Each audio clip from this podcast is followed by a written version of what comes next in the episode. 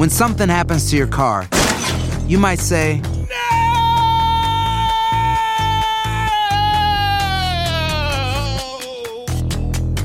My car. but what you really need to say is something that can actually help. Like a good neighbor, State Farm is there. And just like that, State Farm is there to help you file your claim right on the State Farm mobile app. So just remember, like a good neighbor, State Farm is there. State Farm, Bloomington, Illinois. Boost Mobile tiene una gran oferta para que aproveches tu reembolso de impuestos al máximo y te mantengas conectado. Al cambiarte a Boost, recibe un 50% de descuento en tu primer mes de datos ilimitados. O, con un plan ilimitado de 40 dólares, llévate un Samsung Galaxy A15 5G por $39.99. Obtén los mejores teléfonos en las redes 5G más grandes del país. Con Boost Mobile, cambiarse es fácil. Solo visita boostmobile.com. Boost Mobile, sin miedo al éxito. Para clientes nuevos y solamente en línea, requiere AroPay. 50% de descuento en el primer mes requiere un plan de 25 dólares al mes. Aplican otras restricciones. Visita boostmobile.com para detalles. Si no sabes que el Spicy McCrispy tiene Spicy Pepper Sauce en el pan de arriba y en el pan de abajo, ¿qué sabes tú de la vida? Para, pa, pa, pa. Enigma sin resolver es un podcast para mayores de edad. Algunos escuchas pueden encontrar el contenido del programa ofensivo. Recomendamos la discreción de la escucha, especialmente para menores de edad. Soy enigmático. Fue el 8 de noviembre del año 2010 cuando Jennifer Pan, de 24 años de edad, llevaría a cabo el plan para deshacerse de sus padres para siempre. Pero ¿qué puede llevar a alguien a tal extremo?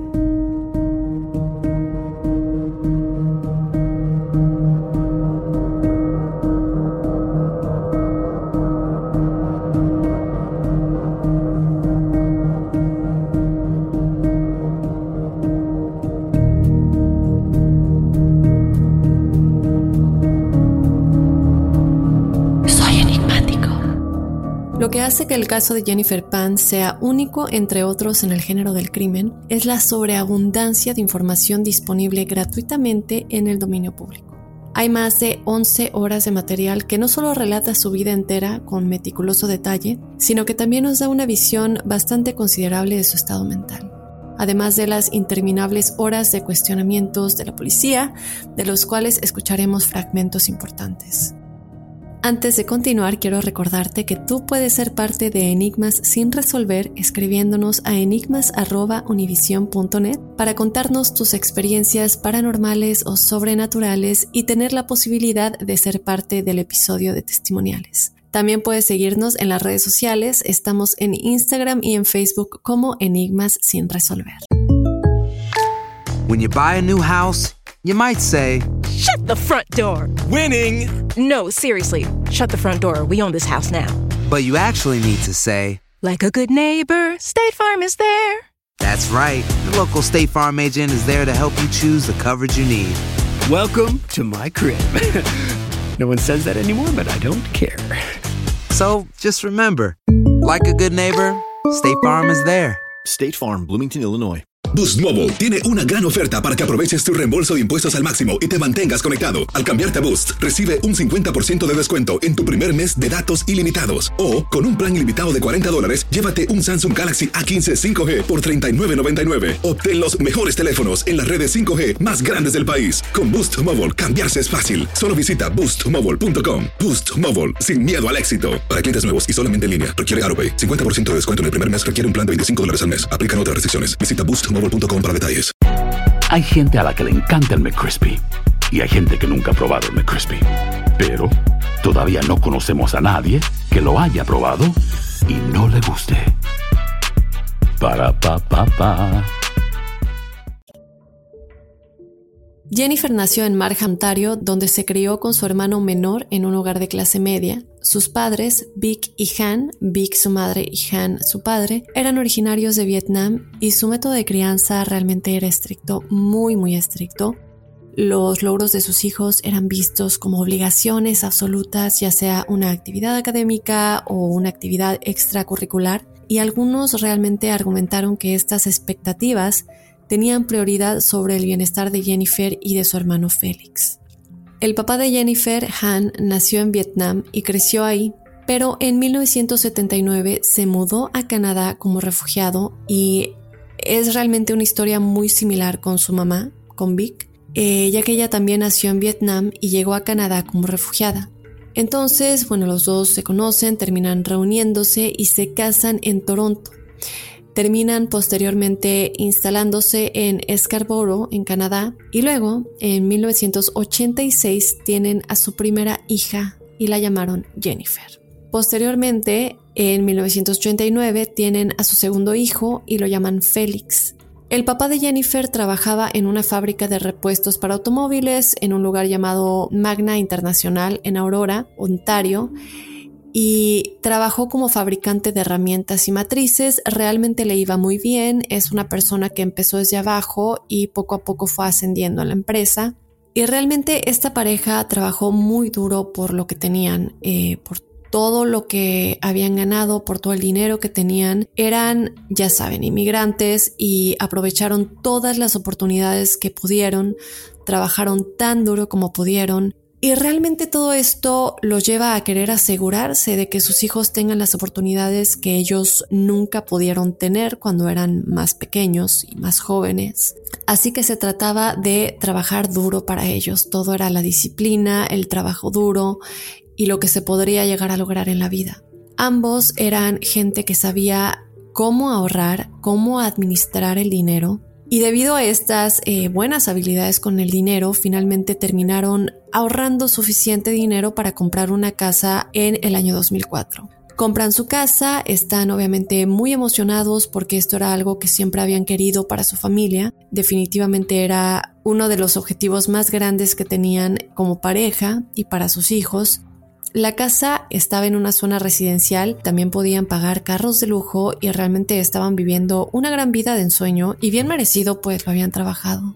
La mamá conducía un Lexus y el papá conducía un Mercedes. Estaban muy emocionados con su futuro, como les digo, todo iba muy bien para la familia Pan. Sin embargo, y probablemente lo más importante que debemos saber sobre esta familia como les dije anteriormente, eran demasiado estrictos, tal vez un poquito más allá de lo que se debería hacer. Muchas veces los padres que son extremadamente controladores con sus hijos pueden crear una gran presión para los hijos también, pues por las altas expectativas que les imponen a los niños, ¿no? Jennifer inicialmente tomó la presión impuesta con calma, trataba de sobrellevarlo lo, lo mejor posible, de llevar su vida de una manera pues lo más normal que pudiera, con calma y puso todo lo que tenía en el patinaje artístico en el cual era muy buena. E, ella también sabía muchísimo de música, se le nota que tiene un gran, gran talento, un talento excepcional y en un momento pues esperaba que de hecho compitiera en los Juegos Olímpicos de invierno, pero sufrió una grave lesión en la rodilla a la edad de 14 años y le dijeron que ya no podía competir. Sus sueños en este momento se ven truncados, pero lo más preocupante para ella fue que ahora, al no poder cumplir las expectativas que sus padres tenían para ella en este campo artístico, pues ahora tendría que cumplirlas en el ámbito académico. El problema con esto era que Jennifer nunca fue buena o nunca se creyó buena en la escuela y tampoco tenía las ganas como de, de hacer el esfuerzo para poder serlo, ¿no? Y cumplir las expectativas de sus papás.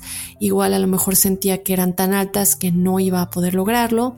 Ella siempre solía promediar con C, que realmente equivale en cómo nosotros calificamos en Latinoamérica, eh, no estoy segura si en otros países, una C equivale más o menos a un 7. Y encima de la presión por obtener buenas calificaciones, los padres de Jennifer también tenían un problema muy grave cuando se trataba de chicos. Se oponían absolutamente a que Jennifer se distrajera con chicos, no la dejaban tener amigos, no la dejaban ir a citas como cualquier otra chica de su edad.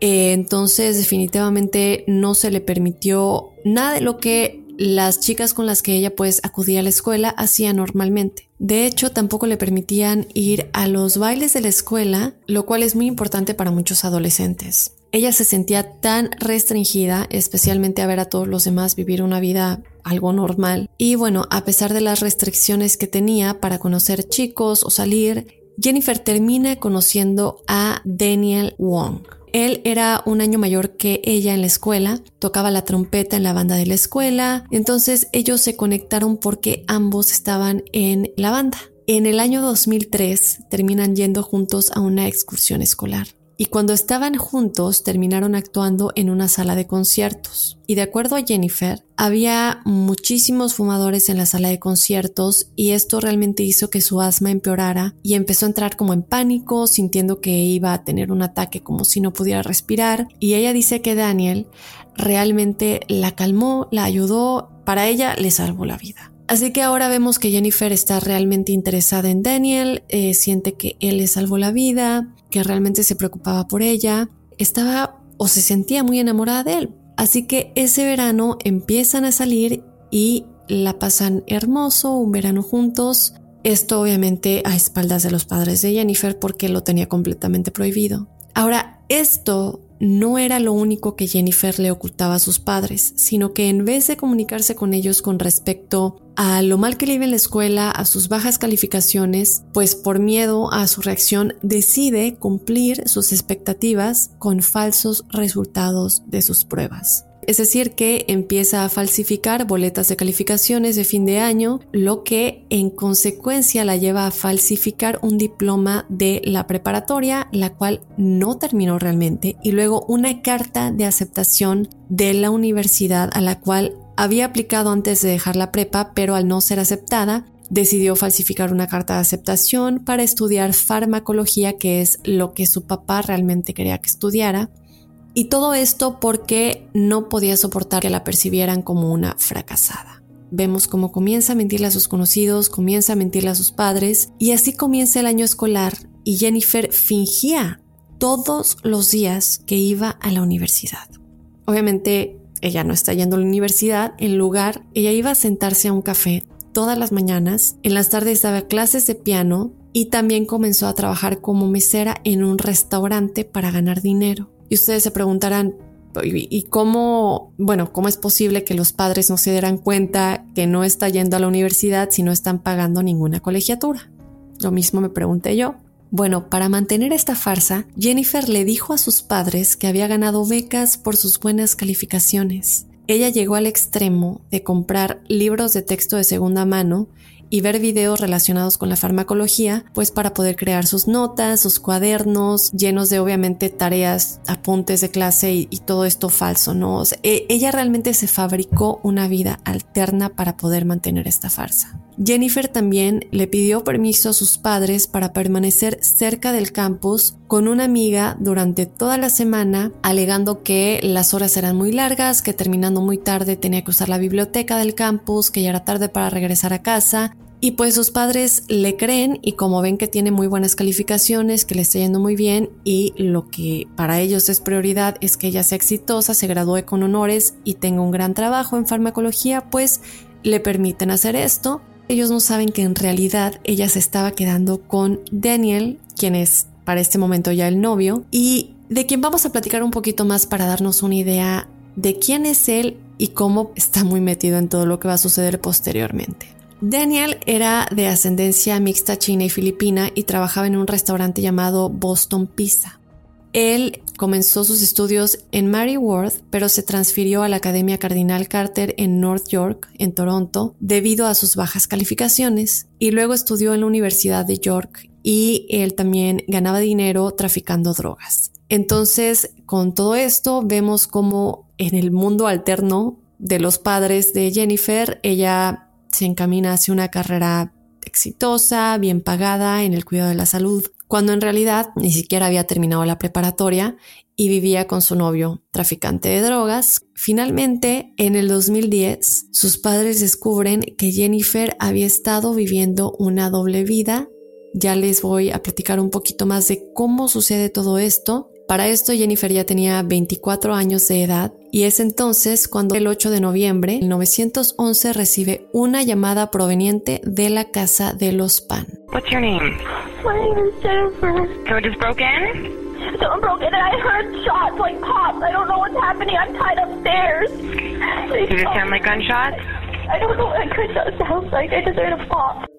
Pero ¿qué pasa antes de esa noche en la que la vida de Jennifer cambiaría para siempre? Analicemos un poco más los sucesos que llevaron a este fatídico 8 de noviembre. Obviamente, mientras ella falsificaba que iba a la universidad de manera muy exitosa y sin sospecha alguna durante cuatro años, desde luego que ya era hora de que se graduara de la Universidad de Toronto. Así que Daniel y ella terminaron encontrando a alguien en línea para ayudarles a falsificar un diploma. Pero obviamente sabemos que existen las ceremonias de graduación eh, y, qué pasa con esta ceremonia en la que se le entrega los diplomas a los graduados. Pues Jennifer, como siempre, ya había pensado en todo, ella ya tenía un plan para esto y ella le dijo a sus padres que tenían eh, realmente una generación muy grande, que eran muchos los estudiantes, era el tamaño de la clase era normalmente grande, por lo que solo se les estaba otorgando a los estudiantes, a los graduados, un boleto por, pues, por estudiante para la ceremonia. Y ella le dice a sus padres que no quería que ninguno se sintiera mal por no poder ir, entonces ya le había dado ese boleto a un amigo para que otro de sus padres fuera.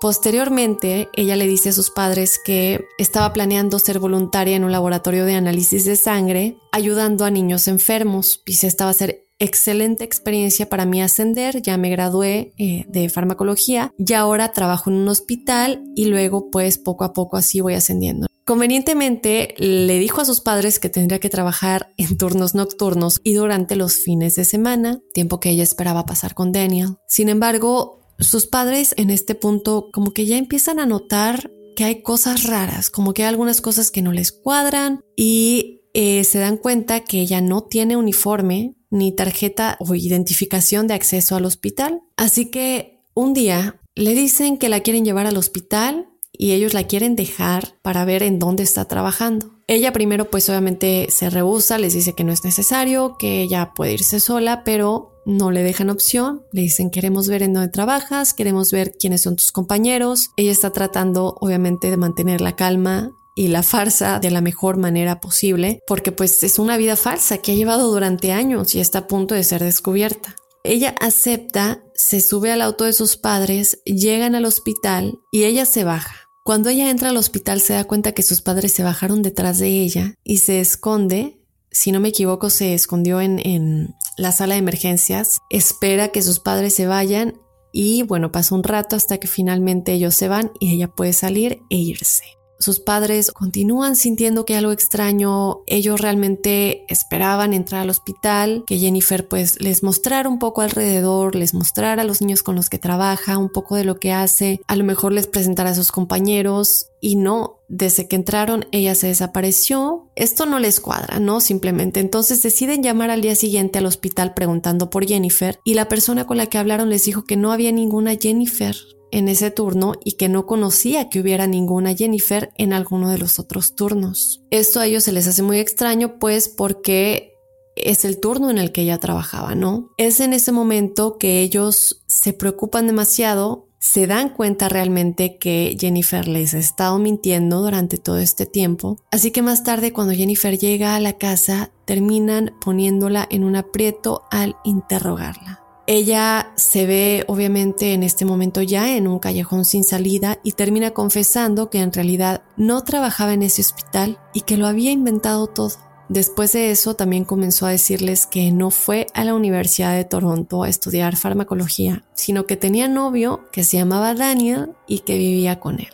Esto obviamente los enfurece, pero ella no confesó todo, ya que decidió mantener la mentira de que realmente sí se había graduado de la preparatoria y que comenzó a ir a una universidad, no la de Toronto evidentemente, sino a una universidad llamada Ryerson, pero como no era lo que ellos querían para ella, pues según su versión no se los dijo y así se quedan, la verdad a medias y le quitaron su teléfono celular, su computadora, querían cortar su conexión con el mundo exterior y también hacer que dejara de hablar con Daniel por completo. La obligaron a renunciar a su trabajo en el restaurante y solo le permitieron continuar enseñando piano para que ganara su propio dinero. Comenzaron a rastrear su kilometraje sumado a todo esto para asegurarse que no iría a un lado que no tendría que ir o más lejos de lo que podía ir. Y pues nos damos cuenta, ¿no? Que Jennifer obviamente en este punto ya se siente completamente miserable y como que todo se le salió de control. En febrero del 2009, ella publicó en su cuenta de Facebook que vivir en su casa era como estar bajo arresto domiciliario. A pesar de que se suponía que solo debía salir de su casa para ir a enseñar piano, ella todavía encontraba maneras de ver a Daniel cada vez que podía. Una noche incluso utilizó el antiguo truco de poner las almohadas y las cobijas encima de las almohadas como para que se viera que hay un cuerpo abajo de las cobijas, pero obviamente cuando su mamá entró la mañana siguiente retiró las sábanas y se dio cuenta que ella no estaba ahí. Nuevamente intentan reprimirla, quieren que deje de tener contacto con Daniel, quieren que ella también comience a postularse para las universidades y que pues posteriormente eh, se convirtiera en una técnica de laboratorio o algo similar, que es realmente lo que su papá quería para ella desde siempre. Así que le da dos opciones, quedarse en su casa y hacer todo eso o salirse y nunca volver a verlos o tener su apoyo. Desde luego, de nueva cuenta, le dijeron que ya no había manera de que viera a Daniel en lo absoluto, lo cual fue desgarrador para ella. Su papá incluso le dijo que si quería verlo, tendría que esperar hasta que él se muriera. Ahora,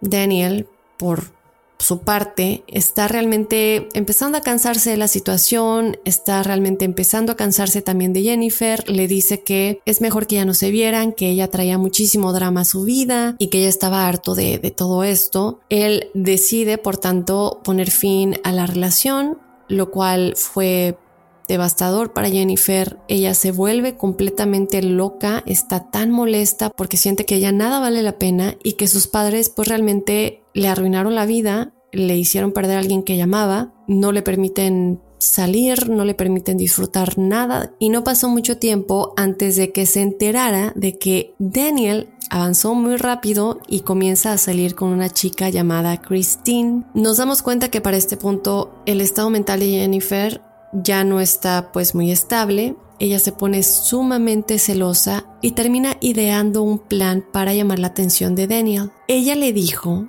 que tres hombres entraron a su casa y la atacaron y luego que unos días más tarde recibió una bala en el correo y le dijo que Christine, o sea, la nueva novia de Daniel, se la había mandado con una amenaza que decía que se mantenga alejada de Daniel.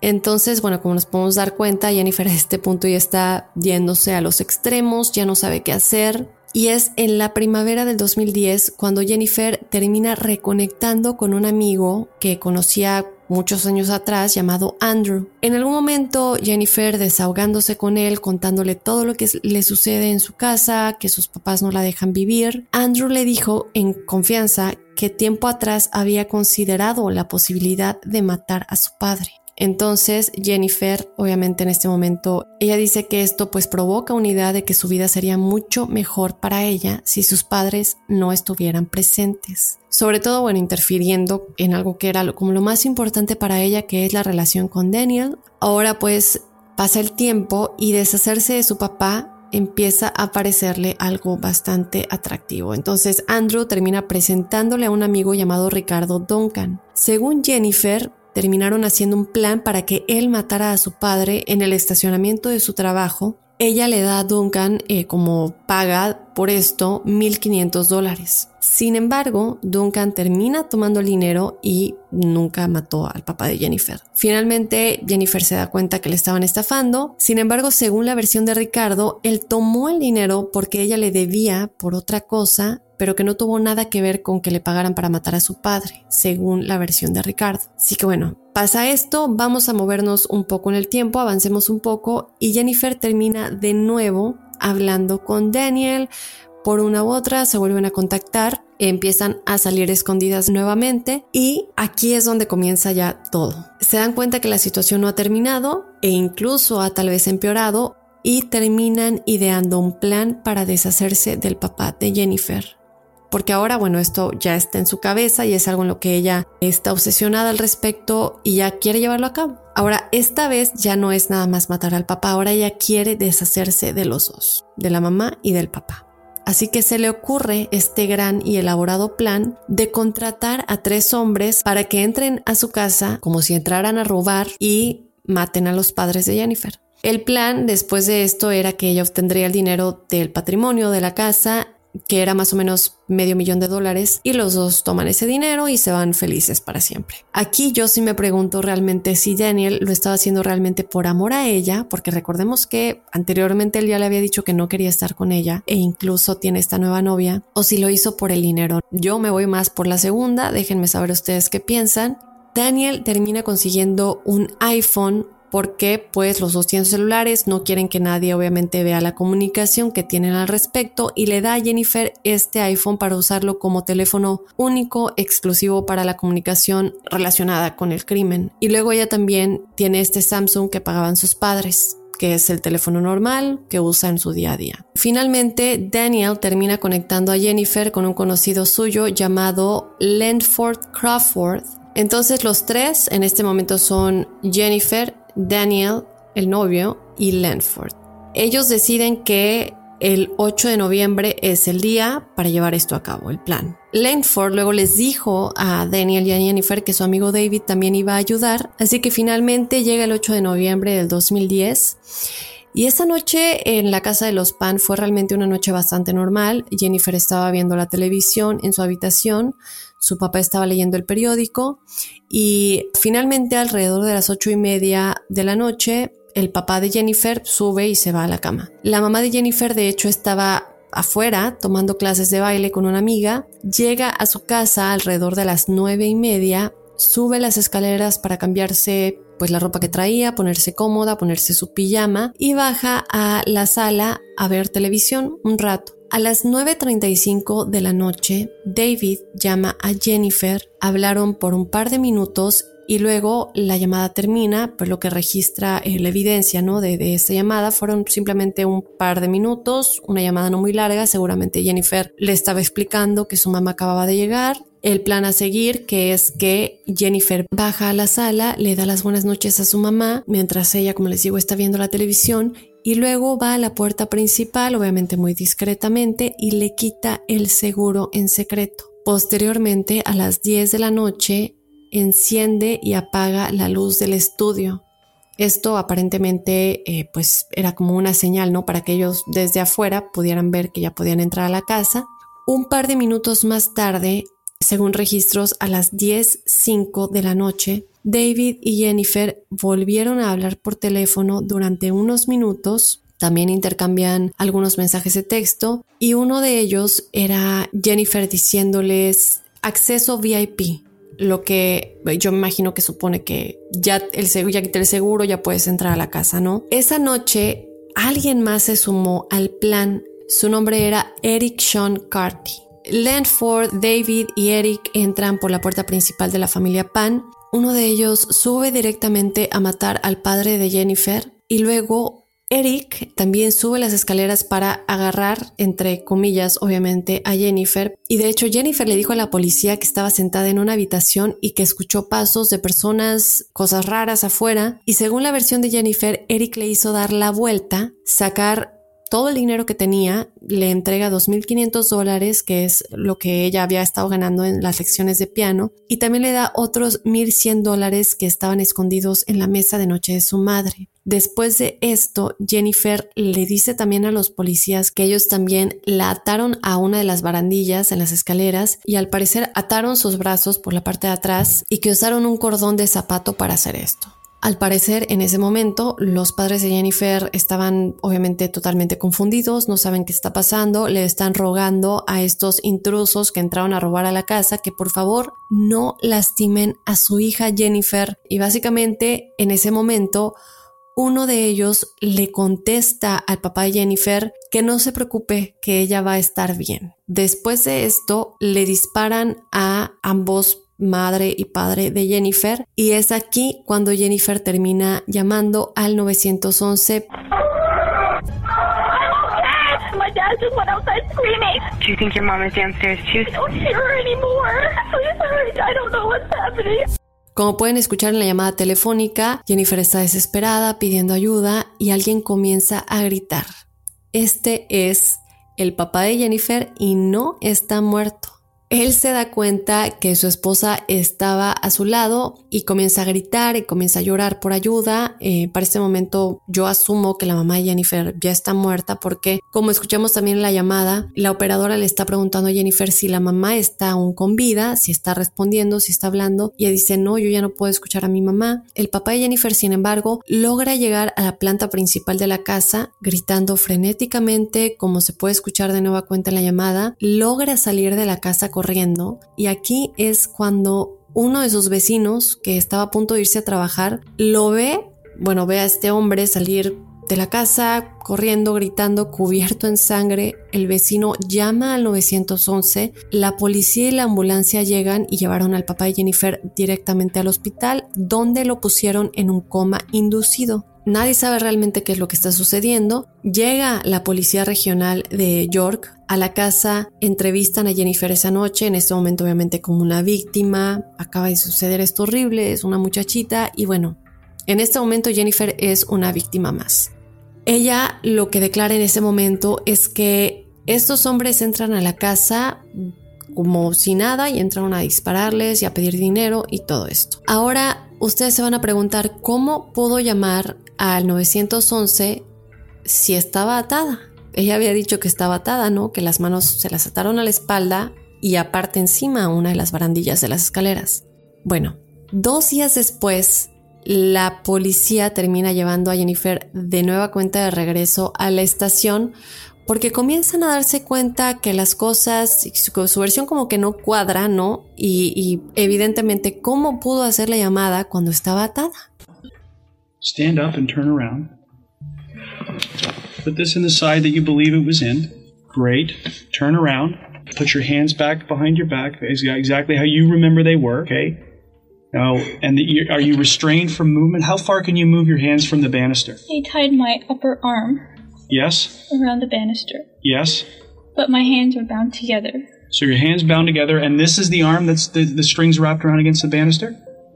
Okay, so now how can you get to the phone? And how do you make the phone call? 911. Mm-hmm. And do you talk down like that? Yes, I'm yelling at the phone like this. And how can you hear? I turned the volume on max. Yes? So that's exactly the way that you're talking to her against the railing. Boost Mobile tiene una gran oferta para que aproveches tu reembolso de impuestos al máximo y te mantengas conectado. Al cambiarte a Boost, recibe un 50% de descuento en tu primer mes de datos ilimitados. O, con un plan ilimitado de 40 dólares, llévate un Samsung Galaxy A15 5G por $39.99. Obtén los mejores teléfonos en las redes 5G más grandes del país. Con Boost Mobile, cambiarse es fácil. Solo visita boostmobile.com. Boost Mobile, sin miedo al éxito. Para clientes nuevos y solamente en línea, requiere AroPay. 50% de descuento en el primer mes requiere un plan de 25 dólares al mes. Aplican otras restricciones. Visita boostmobile.com para detalles. Si no sabes que el Spicy McCrispy tiene Spicy Pepper Sauce en el pan de arriba y en el pan de abajo, ¿qué sabes tú de la vida? Para, pa, pa, pa. Sick of being upsold at gyms? My guy, you're currently a base member. For $90 more, I can upgrade you to our Shred membership. For 130 more, you'll be a Swole member. And for just $300 more, you'll reach Sweat Platinum. At Planet Fitness, you'll get energy without the upsell. Never pushy, always free fitness training and equipment for every workout. It's fitness that fits your budget. Join Planet Fitness for just $1 down and $10 a month. Cancel anytime. Deal ends Friday, May 10th. See Home Club for details. Aquí lo escuchamos, pero para darles un poquito la idea de cómo es el, el, video del cuestionamiento, ella tiene las manos como si las tuviera atrás, atadas en la parte baja de la espalda, y le pregunta, bueno, ¿cómo agarras el celular? Ella hace como que lo agarra aquí en la mano y es como logra marcar, pero si las manos están atadas en la parte baja de la espalda, el policía le pregunta, ¿y cómo puedes escuchar lo que te está contestando la operadora. Y también la tratan como de despistar porque el policía le pregunta, y en este momento tú estás hablando bajo. Y ella dice sí, pero luego como que se da cuenta y dice no, estoy gritando. Y aquí es cuando le dice cómo puedes escuchar. Ella dice que le sube el volumen a todo para poder escuchar. Digo, aquí yo creo que hubieras dicho que pusiste el altavoz, pero ella, yo creo que en los nervios no, no pensó en decir eso. Y aquí es cuando ya definitivamente la policía se da cuenta que Jennifer es la culpable. Necesitan que ella confiese o encontrar más pruebas que le incriminen. Todavía no tienen eso, pero ellos lo siguen intentando.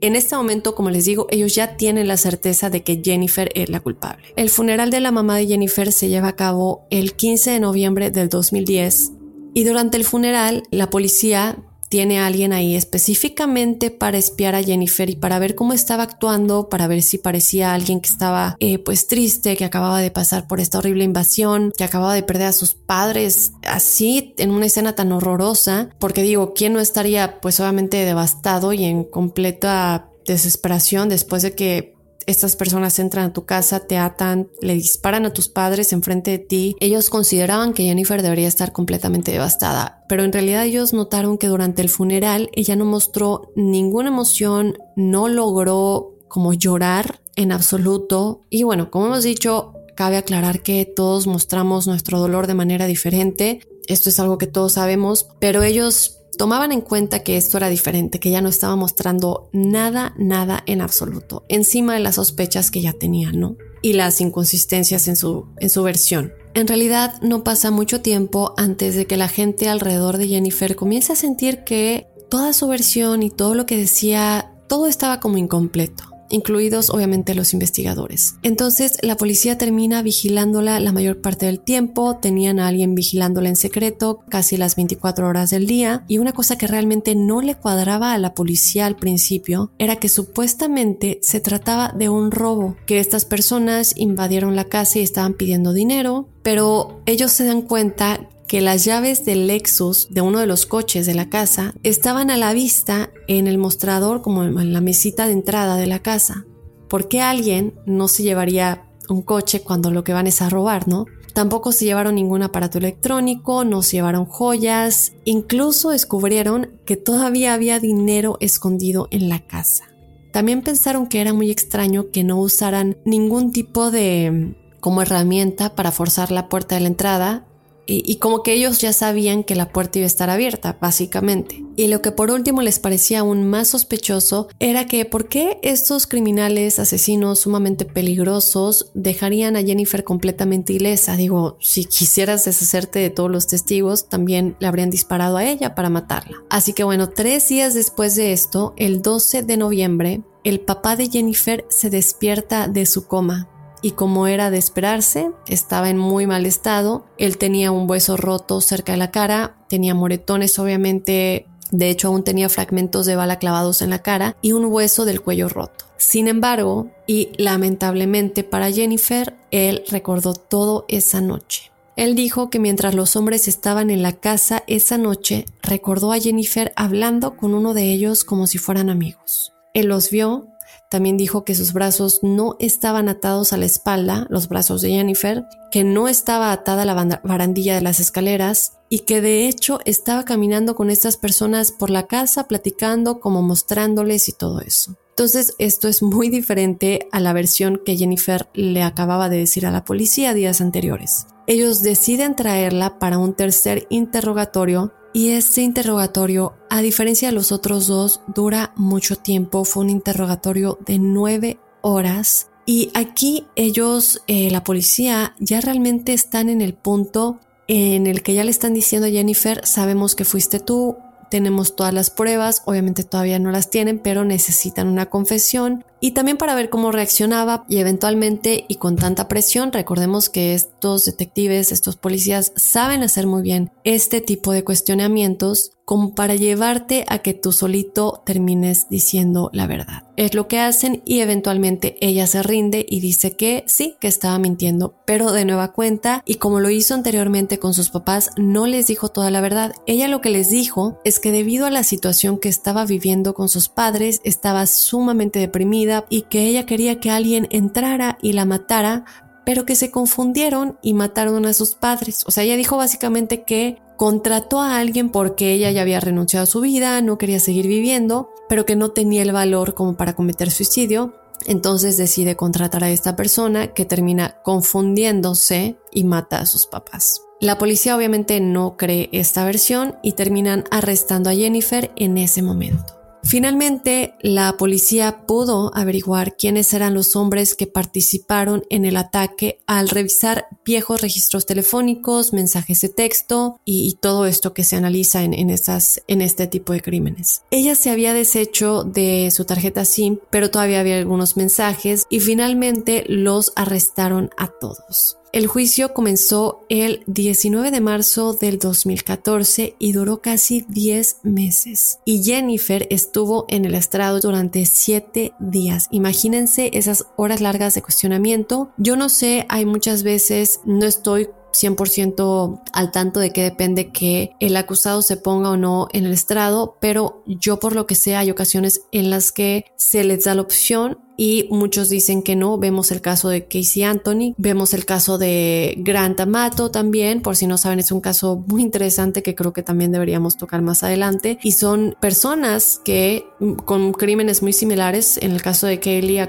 de Casey, perdón, acusada de matar a su hija, de Grant acusado también de matar a sus padres y a su hermano, y ninguno de ellos tomó el estrado. Yo no estoy segura por qué en esta ocasión deciden que ella sí eh, declare. No sé si fue una decisión de la defensa o si ella quería hacerlo, como Jodi Arias, que la defensa le dijo que no lo hiciera, y Jodi es otro caso, por si no lo han escuchado, un caso también muy interesante, todo el juicio está en internet y ella decide que no, que si quiere ah, pues tomar el estrado y defenderse en teoría, aunque muchas veces nada más lo empeoran. Y bueno, en este caso, como les digo, les tomó siete días solamente de ella estar en el estrado. Por otra parte, también dijo que en algún punto ella trató de cancelar todo el plan, pero que ellos no la dejaron, y aquí estoy hablando del plan de matarla a ella, ¿eh? pero que ellos no la dejaron y la defensa comienza a decir que ella iba a tener que pagar todavía más, que es un dinero que ella no tenía, solamente por cambiar los planes, bueno, por cancelar los planes. La defensa también intentó argumentar que Jennifer había pasado años y años de abuso por parte de sus padres, que eran realmente estrictos y que simplemente no podía soportar más. Todos ellos fueron condenados el 13 de diciembre del 2014. Cada uno de ellos recibió una sentencia de por vida sin posibilidad de libertad condicional por 25 años. Como vemos, es posible que termine en la cárcel para siempre porque, bueno, cuando llegan los 25 años no quiere decir que ya salen, sino que ya pueden apelar la decisión o ya pueden tener acceso como a crédito por portarse bien, por realizar tareas en la, en la prisión y todo ese tipo de cosas que como se les va sumando a su, a su expediente y suman puntos para poder salir antes de tiempo. Esto obviamente no lo vamos a poder saber hasta que soliciten la libertad condicional pero falta muchísimo para esto, chicos. Además, esto solo aplica para cuatro de ellos, Jennifer, Daniel, David y Lanford, porque Eric eh, bueno, aunque su juicio fue al mismo tiempo, su abogado estaba enfermo en ese momento, entonces terminan retrasando un poco su juicio y en 2015 termina aceptando un acuerdo con la fiscalía. Así que bueno, básicamente solo se le condena por 18 años, ya que él sí decide declararse culpable. El papá de Jennifer y su hermano Félix terminaron pidiendo una orden de protección para ellos en la cual desde luego ella no podría tener ningún tipo de contacto con ellos y por supuesto esto fue increíblemente difícil para el padre de Jennifer, ¿no? Imagínense que tu propia hija te trata de matar a sangre fría. Se dice que es realmente una persona que vive deprimida todo el tiempo, que ya no le gusta trabajar, que tiene pesadillas, insomnio, eh, que realmente la gente a su alrededor dice que no ha podido vivir una vida normal en lo absoluto después de esta trágica noche, ya que tiene ansiedad tan severa que ya casi no puede funcionar, lo que es bastante comprensible, ¿no? Creo que sería muy difícil descubrir que alguien que pensabas que te amaba, tu propia hija en este caso, a quien les has dado todo, sí eran muy estrictos. Hay ciertas cosas que creo se pueden como entender en sentido de empatía hacia Jennifer, pero no hay, digo, creo que para todos los que me están escuchando estarán de acuerdo conmigo que no hay punto de nada que diga que está bien lo que Jennifer hizo. Entonces le quedó un, un, trauma muy severo después de todo esto, eh, como para poder seguir con su vida. Y algo que me sorprende mucho es que el hijo Félix, en vez de quedarse con él, decide continuar con su vida, empezar de cero, lo cual está perfecto, pero se muda a la costa este de Canadá, dejando a su padre. No sé realmente muy bien y no podemos juzgar eh, las situaciones en las que estén, cada cuando visite, pero me parece algo como no sé por qué no se lo llevó con él y decidió empezar de cero completamente solo en otro lugar. No sabemos las circunstancias, no sé realmente cuál sea la relación entre ellos dos.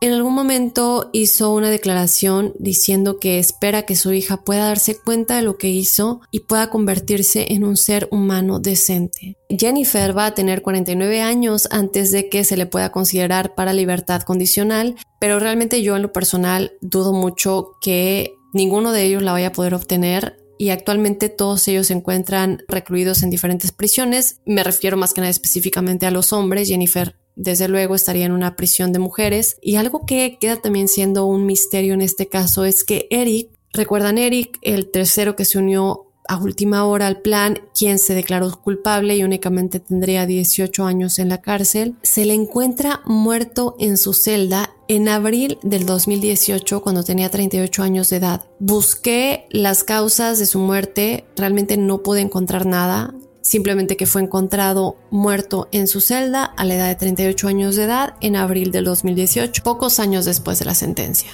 Así que bueno, este es por ahora otro misterio y básicamente el hecho de que el padre de Jennifer sobreviviera fue realmente lo que hizo que la posibilidad de que Jennifer se saliera con la suya se esfumara porque los policías ya la habían interrogado dos veces y fue esta declaración de su papá de que recuerda que ella estaba platicando con estos hombres, caminando por la casa, que no estaba atada, es que hace que la vuelvan a llamar por cuestionamiento y que finalmente se descubra lo que hizo. Así que bueno chicos, enigmáticos, cuéntenme qué piensan de este caso. Hay muchos casos en los que nunca vamos a poder entender la mente de estas personas que terminan cometiendo crímenes tan atroces. A fin de cuenta, nunca vamos a saber realmente qué es lo que pasaba en esa casa, únicamente ellos lo podrán saber. Déjenme saber qué piensan de este caso, escríbanme, escríbanos a todo el equipo a para que nos cuentes qué piensas de este tema también en nuestras redes sociales, en el Instagram y el Facebook, estamos como Enigmas sin resolver. Cuéntanos tu teoría con respecto a este caso y hay muchos casos muy similares que poco a poco iremos analizando junto con todos ustedes, los enigmáticos. Yo soy Dafne Wegebe y nos escuchamos la próxima semana. Soy enigmático.